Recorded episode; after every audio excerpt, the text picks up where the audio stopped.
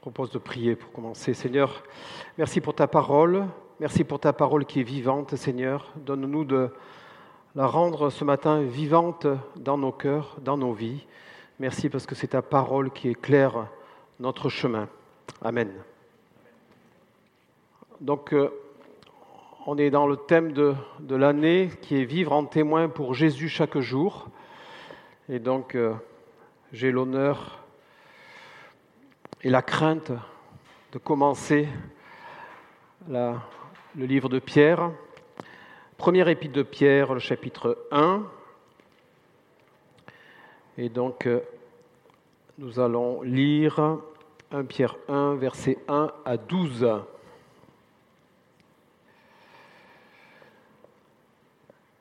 Pierre, apôtre de Jésus-Christ, à ceux qui ont choisi et qui vivent en étrangers dans la dispersion.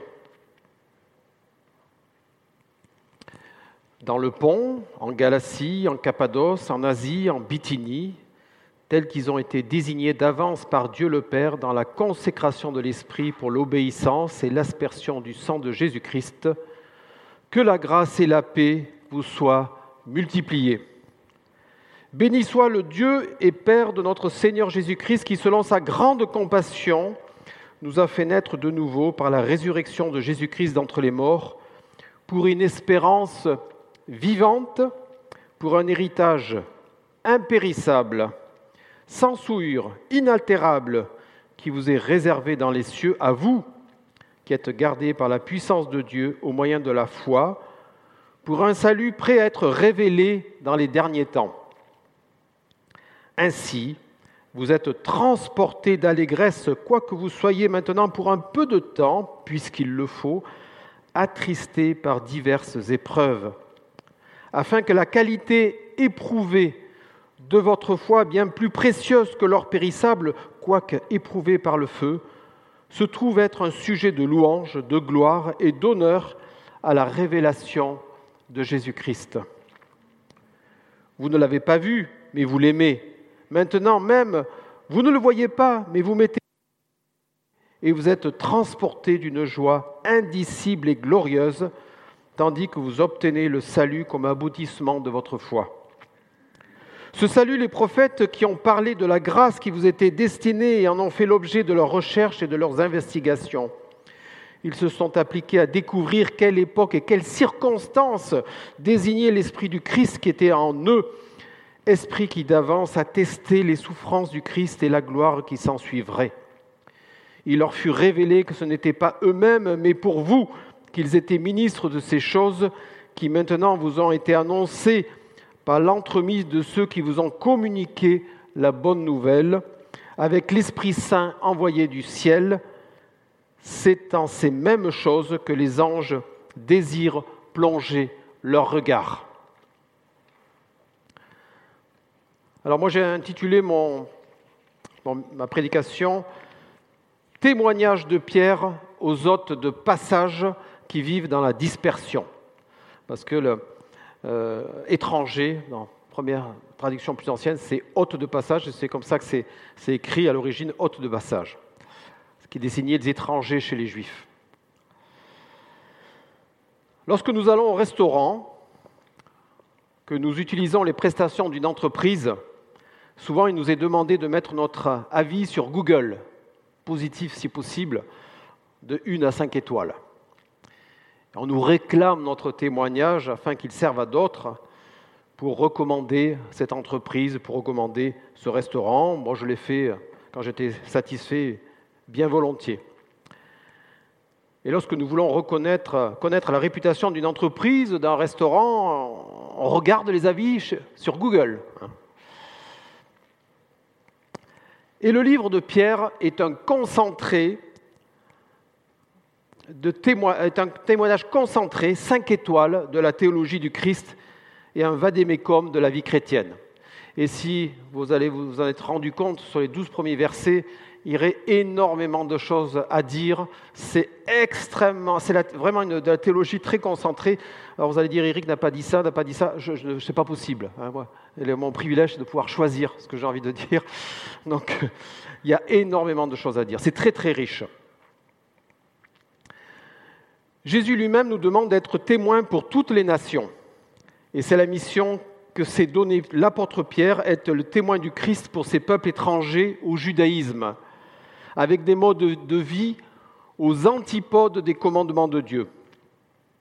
Et donc ces, ces hôtes de passage, ces chrétiens euh, auxquels s'adresse Pierre, ce sont des païens convertis au christianisme qui ont abandonné les coutumes païennes et de ce fait se retrouvent comme des étrangers parmi leurs concitoyens.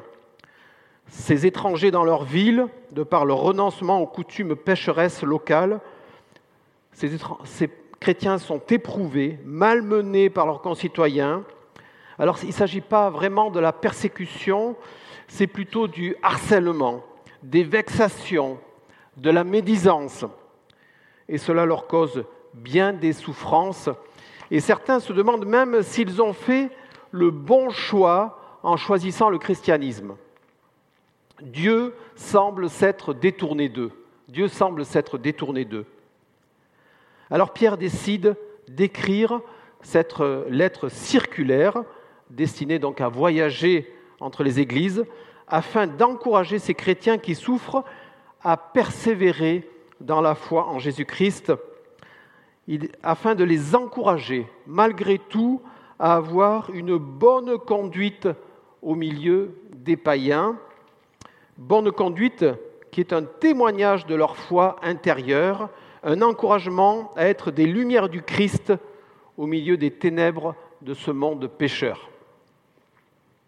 Pierre est ici témoin du Christ, mais il est aussi pasteur. Pasteur comme lui a demandé Jésus au bord du lac de Tibériade. Pierre lui a dit Jésus, passage célèbre, prends soin de mes brebis. Pierre lui dit Jésus, nourris mes brebis. Et c'est ce qu'il fait dans cette lettre.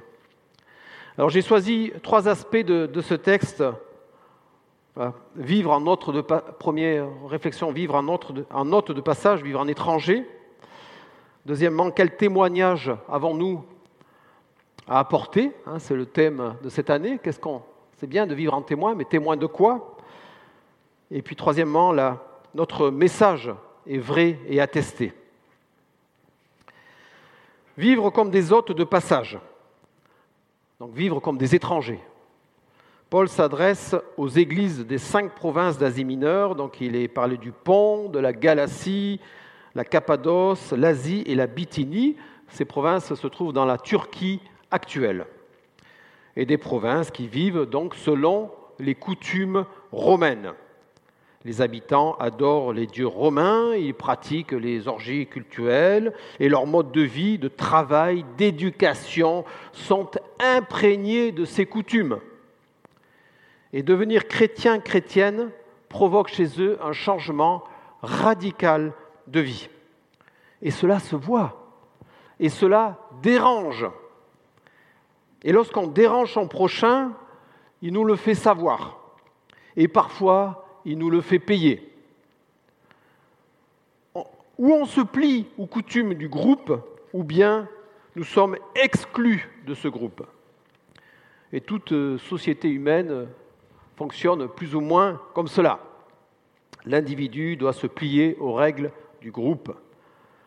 La liberté est plus ou moins grande selon les cas, selon le régime politique ou religieux. Nos frères et sœurs en pays musulmans en savent quelque chose, et particulièrement lors du temps du ramadan, quand toute la société est organisée et encouragée à faire le ramadan. Et tout cela pendant un mois. Et je peux vous assurer que c'est très très très compliqué pour les frères et sœurs. Nous avons le privilège de vivre dans un pays de liberté, c'est vrai. Beaucoup d'initiatives personnelles, religieuses sont permises. Et c'est précieux pour nous chrétiens de pouvoir librement vivre notre foi. Ce matin, nous ne sommes pas, euh, ne sommes pas inspectés, nous ne sommes pas espionnés, on ne nous écoute pas, on peut dire, on a la liberté de parler. Le fait de, de se dire chrétien ne nous prive pas d'emploi, ne gêne pas l'inscription de nos enfants à l'école. Nous avons accès à tous les services de la République. Toutefois, et on, a entendu parler ces derniers temps, notre témoignage doit éviter de troubler l'ordre public, l'ordre laïque républicain.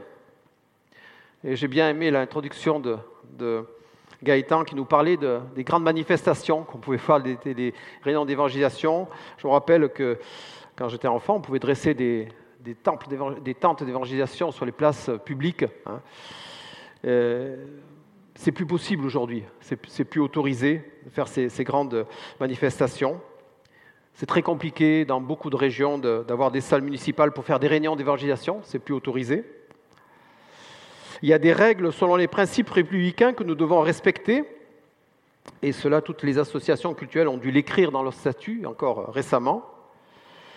Et, il y a beaucoup de choses qui sont de très bonnes choses.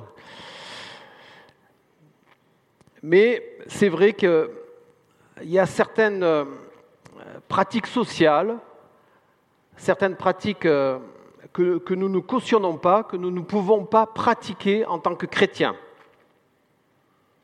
Mais on ne peut pas s'y opposer publiquement. On ne peut pas le dire publiquement. On ne peut pas prôner publiquement.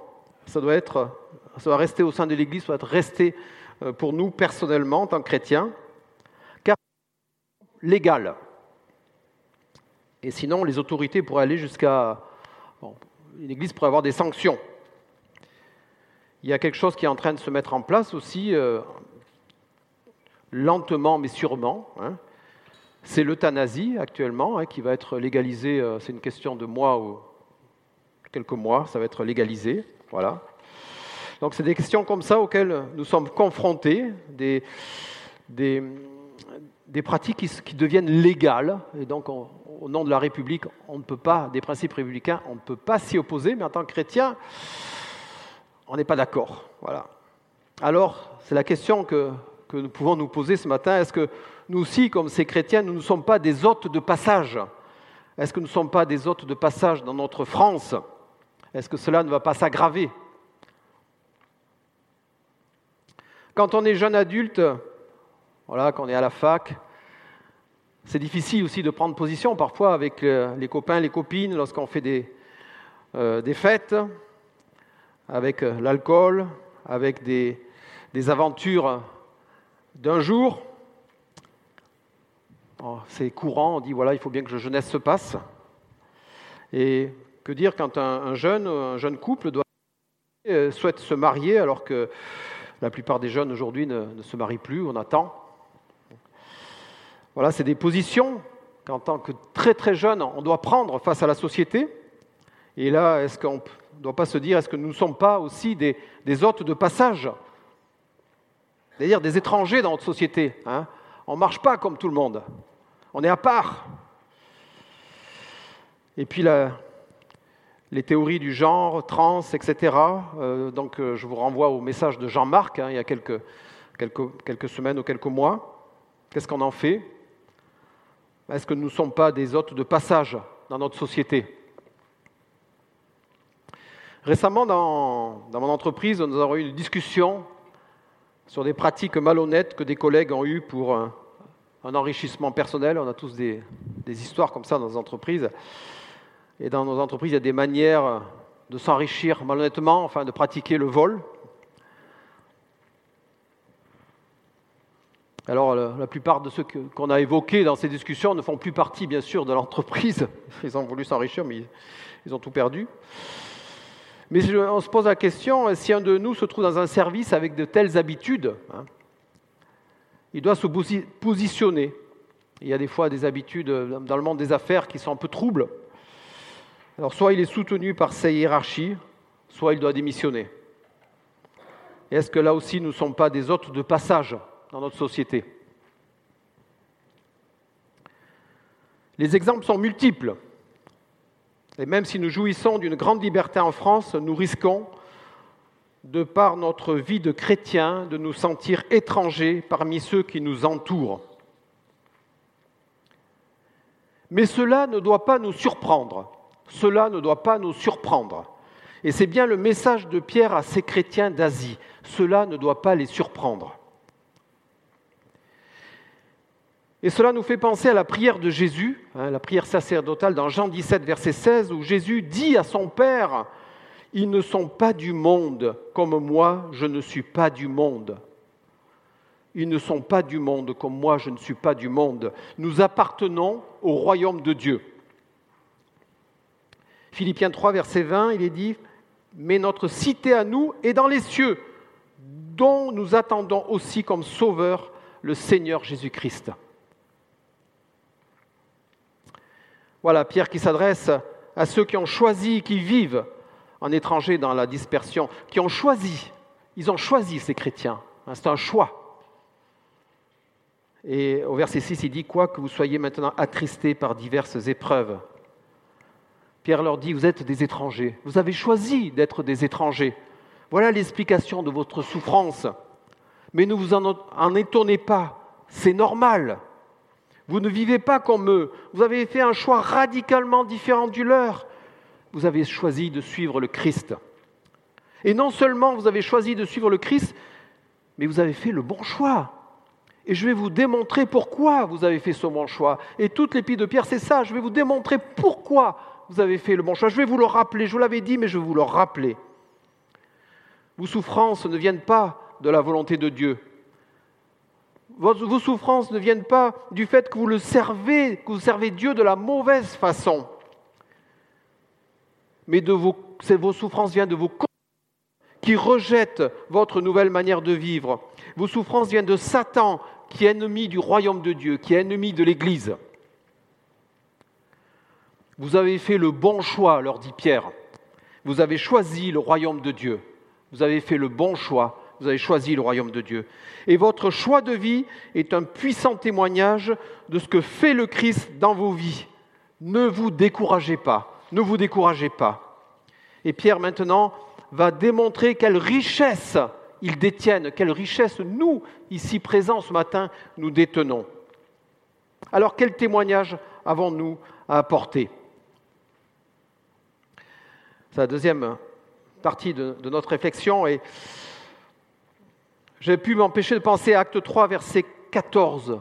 Pierre qui dit à l'infirme sur les marches du temple, Je ne possède ni argent ni or, mais ce que j'ai, je te le donne.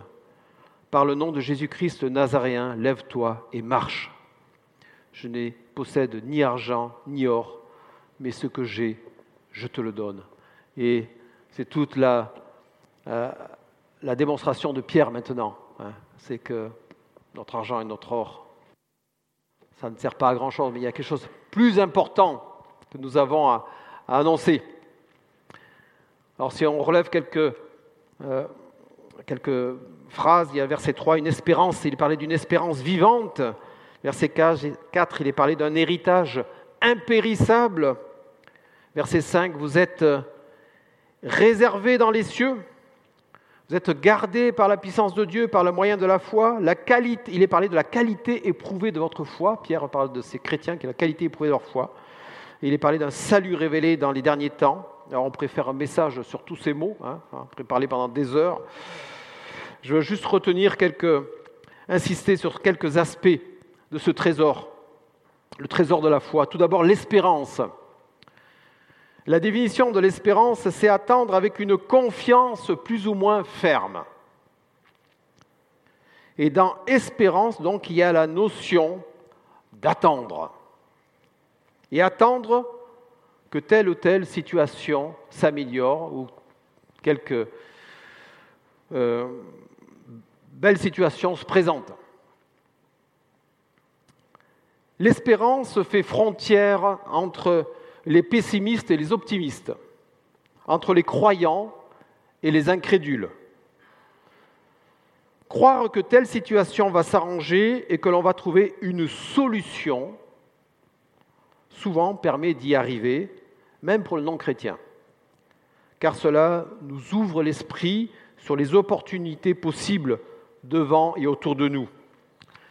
Par contre, si on se dit que tout est fichu, je n'ai plus qu'à m'asseoir et pleurer, et notre situation alors devient dramatique. Malheureusement, beaucoup de, de gens, et certainement certains d'entre nous, se trouvent ou se sont trouvés ou se trouvent dans des situations désespérées, sans espoir. Parfois, ce sont des personnes seules, sans lien social, sans famille aidante.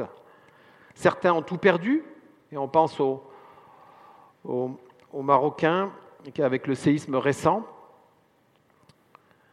Euh, certains sont victimes de, maladies graves, sans espoir de guérison. Et se dire que l'on n'a plus d'espérance est terrible et peut conduire certaines personnes jusqu'au suicide.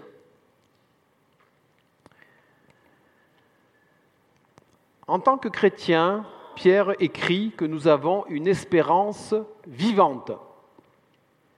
Une espérance vivante. C'est-à-dire une espérance qui vit car Jésus-Christ vit. Et notre espérance est liée au Christ. Si Christ n'était pas ressuscité, nous n'aurions plus d'espérance. Gaëtan l'a dit tout à l'heure lors de l'introduction de la Sainte Seine, si le Christ n'était pas ressuscité, ah non, c'est Michel avec le, le, tombeau ouvert, à quoi sert À quoi servirait tout cela? Espérance pour notre salut, espérance pour notre vie d'homme, de femme, confrontés aux difficultés de la vie, aux épreuves qui nous touchent.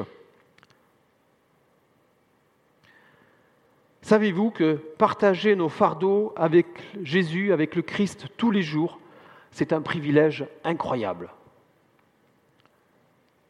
Personnellement, je dis au Christ tous les matins les défis qui sont devant moi pour la journée. Parce qu'il y a parfois, je n'ai pas la solution. Je dis, Seigneur, tu vois, j'ai tel, tel problème à résoudre aujourd'hui, aide-moi. Et je vois des miracles, je vois des miracles, je vois des, réponses précises. Alors ce n'est pas des situations très graves, mais ça me préoccupe, ça me stresse. Donc j'ai besoin d'en parler. Je dis, voilà, je t'en parle, Seigneur, tu en fais ce que tu veux. Présenter nos enfants au Seigneur, prier pour leur salut, c'est aussi de l'espérance. Et nous vivons, Mireille et moi, des réponses concrètes à ce sujet. Merci mon Dieu. Je vous encourage à tout partager avec le Seigneur, tout partager, tout, et il agira. Même les choses les plus, les plus intimes, que personne ne sait, même votre conjoint ne sait pas, partager avec Et je vous encourage à relire euh, Matthieu 5, les béatitudes, qui nous encouragent dans ce sens. Mais ceux qui ne croient pas, à qui peuvent-ils s'adresser? Ils ne savent pas que l'on peut aussi facilement parler à Dieu et lui dire notre vie. Pour beaucoup, Dieu est, distant, il est là-haut, il est grand, et puis nous, on est en bas. Dieu ne reçoit que des prières euh, bien faites par des théologiens bien écrites et assez générales, mais en aucun cas il ne pense pouvoir lui parler comme un très proche, comme un enfant demande à son père, à sa mère. Et les petits, les et quand ils sont petits, ils peuvent nous demander des choses incroyables. On dit non, mais ça, on ne peut pas le faire, c'est pas possible. On n'est pas, magicien, mais ils ont une foi dans leurs parents. Et partager cela, cette proximité qu'on peut avoir avec Dieu, avec les non-chrétiens, est un témoignage fort, car cela ouvre l'immense champ du possible. Nous ne pouvons pas être sans espérance, c'est impossible avec le Christ, et cela, il faut le dire, il faut le témoigner. Et notre espérance va jusqu'à l'espérance du salut éternel. Il va jusqu'au paradis.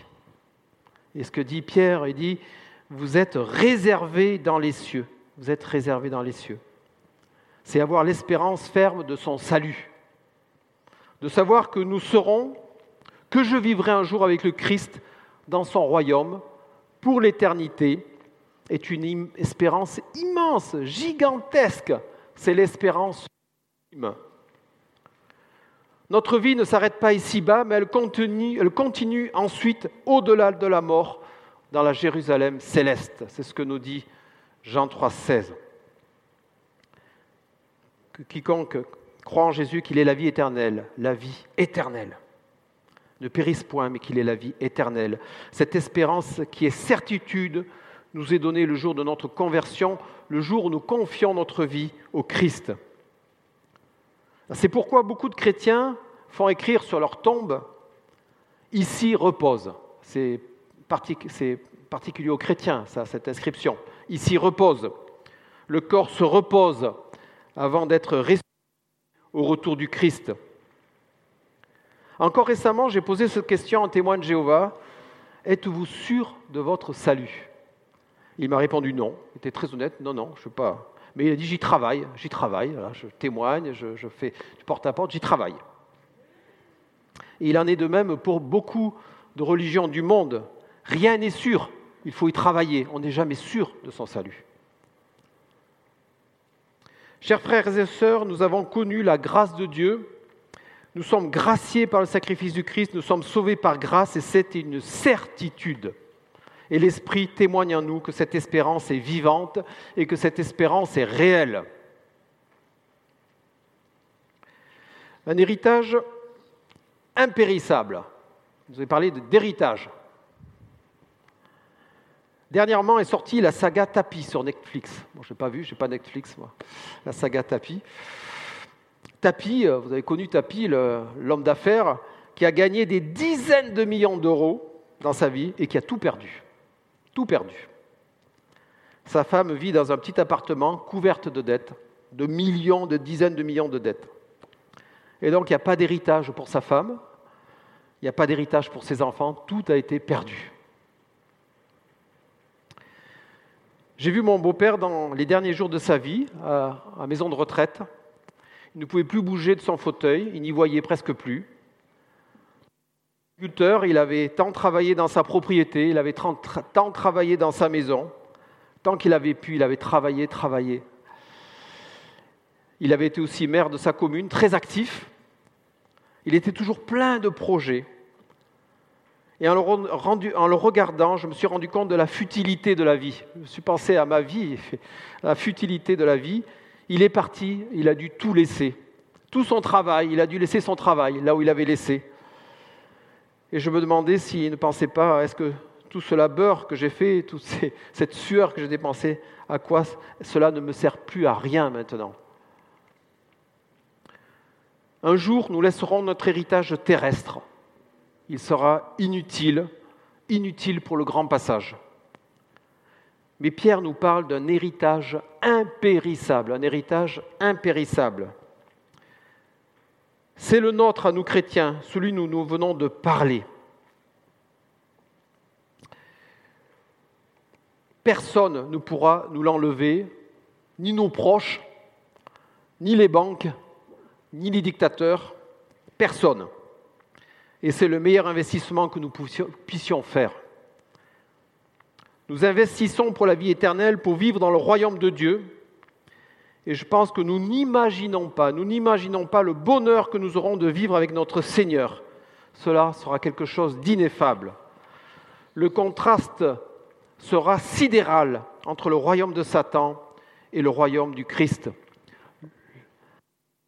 sidéral entre l'enfer et le paradis. Alors tant mieux si le Seigneur nous permet d'avoir une vie confortable sur la terre, et il faut rendre grâce à Dieu, hein, si on ne meurt pas de faim, si on a un toit, si on a un travail, euh, voilà, je ne critique pas ça, et il faut être reconnaissant. C'est une grâce. Mais ce que veut dire Pierre, c'est que notre objectif suprême n'est pas de tout miser. Notre vie ne doit pas tout miser sur l'accroissement de notre fortune, sur notre production de richesses, mais de tout miser, de miser notre vie principalement sur le trésor spirituel de la foi en Christ. Cette foi en Christ qui produit des fruits, des intérêts pour la vie éternelle. Alors travaillons notre foi, travaillons notre sanctification. C'est mille fois ce que nous pouvons faire de mieux. Et ça, c'est encore un beau témoignage à partager. Vous êtes gardés par la puissance de Dieu par le moyen de la foi, dit Paul. Ça me fait penser au verset de Philippiens 4, verset 13. Je puis tout par celui qui me fortifie. Je puis tout par celui qui me fortifie.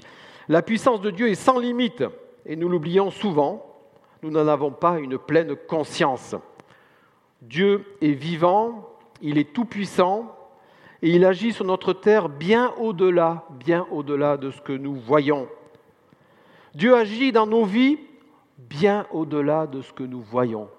Dieu agit dans nos vies bien au-delà de ce que nous voyons.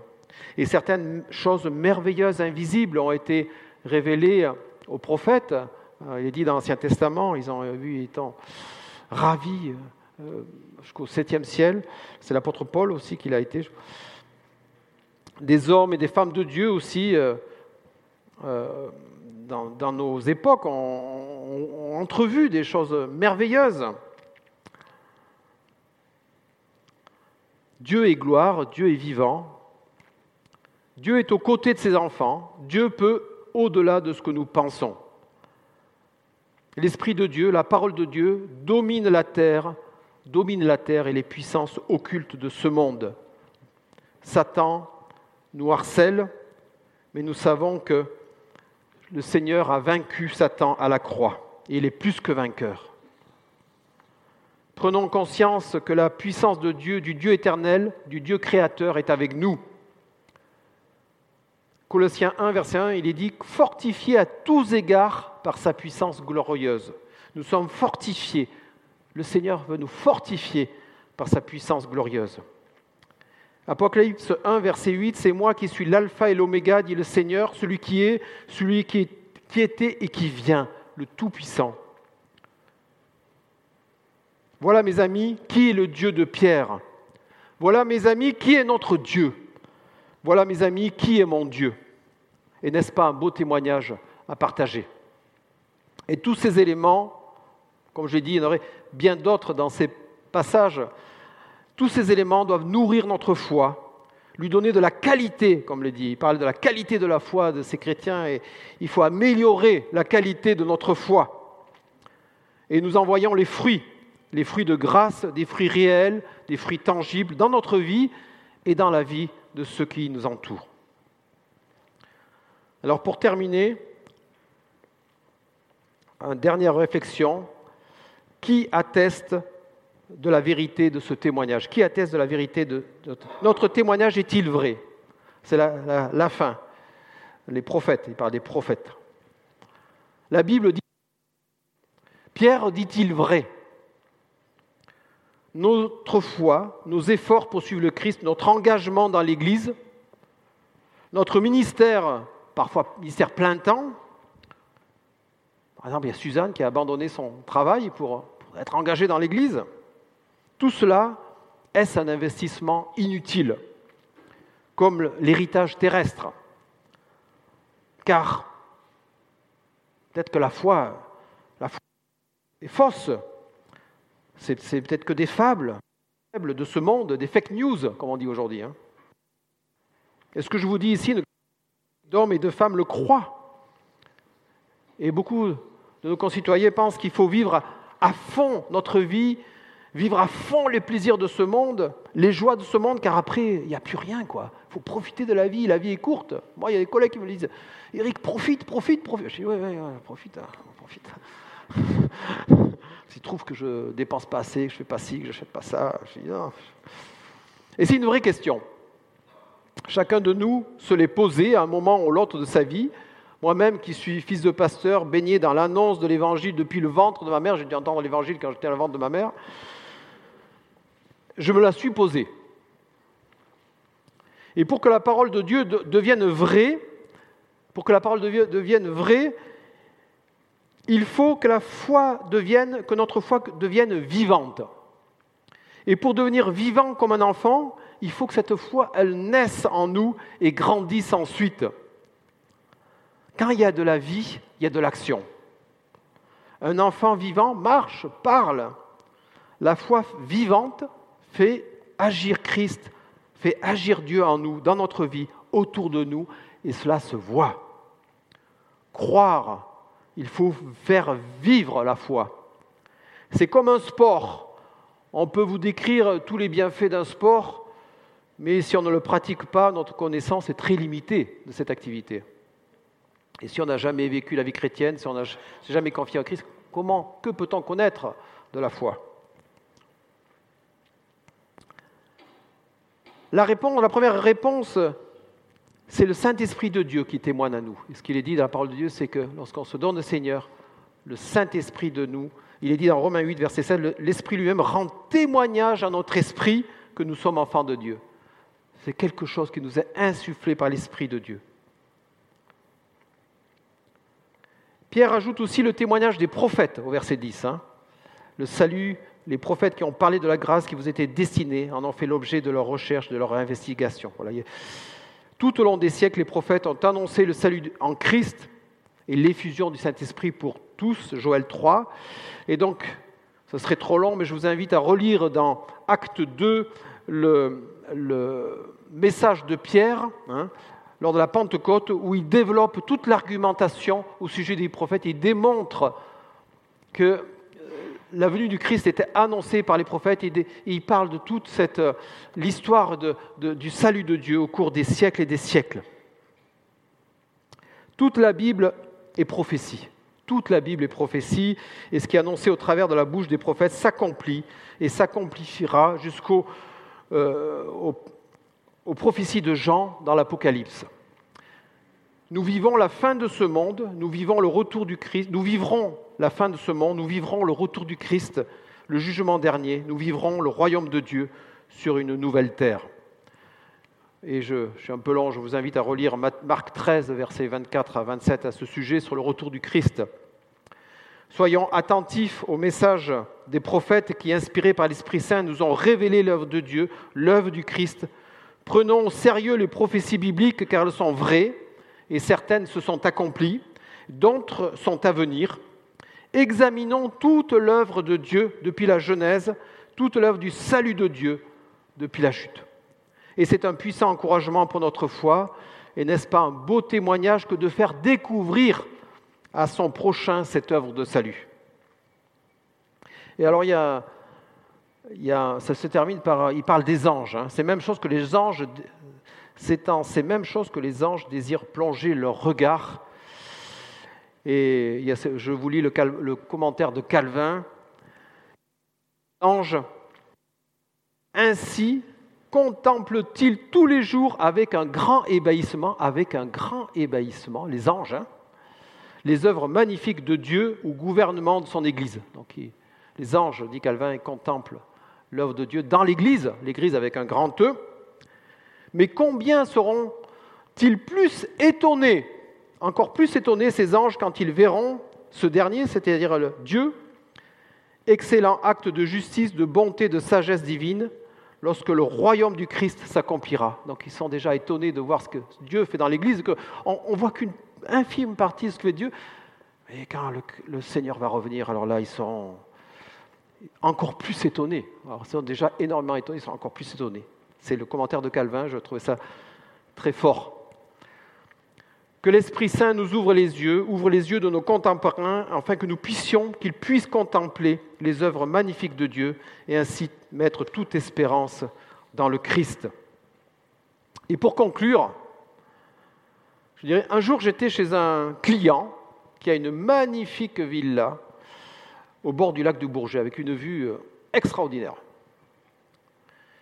Et je, lui ai fait remarquer, je lui ai fait remarquer, j'ai dit, mais euh, est-ce que vous vous rendez compte du privilège que vous avez de vivre dans cette euh, villa, quoi hein? Je pensais qu'il était blasé, quoi. J'ai dit, peut-être il est blasé, il vit Je me demande s'il en est conscient. Il me répond, il m'a répondu très honnêtement, il m'a dit, oui, oui, tous les matins, je m'en réjouis. Tous les matins, je me réjouis de vivre à cet endroit-là. J'ai conscience du privilège que j'ai. Et, je, vous dis, je vous adresse cette question, est-ce que, chers frères et sœurs, vous êtes conscients du privilège que vous avez d'avoir mis votre foi en Christ? Est-ce que vous avez conscience de tous ces privilèges qui en découlent? Est-ce que vous en les matins d'avoir cette foi en Dieu? Alors persévérons. Nous ne nous étonnons pas des réactions de nos concitoyens. Nous ne nous étonnons pas des épreuves qui nous touchent. Et dans 1 Thessaloniciens 2, verset 13, je ne sais pas si vous pouvez le euh, voilà. Nous rendons continuellement grâce à Dieu de ce que, recevant la parole de Dieu, que nous avons fait entendre, vous l'avez reçue, non comme la parole des hommes, mais ainsi qu'elle l'est véritablement comme la parole de Dieu, la parole de Dieu qui agit avec efficacité en vous qui croyez, la parole de Dieu qui agit en vous avec efficacité. Et donc la foi qui nous anime, comme elle animait Pierre, soit notre beau témoignage dans ce monde sans espérance. Amen.